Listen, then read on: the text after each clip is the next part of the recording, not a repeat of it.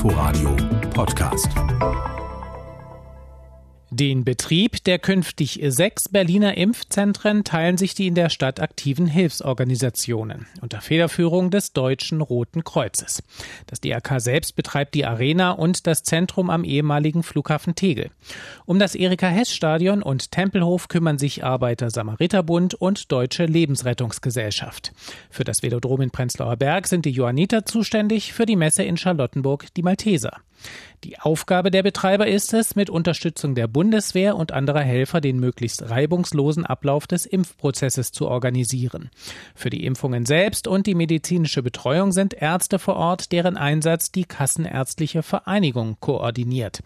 Wer wann zum Impfen kommen darf, das wiederum ist Sache des Senats, der auch für die entsprechende Zuteilung des Impfstoffes verantwortlich ist.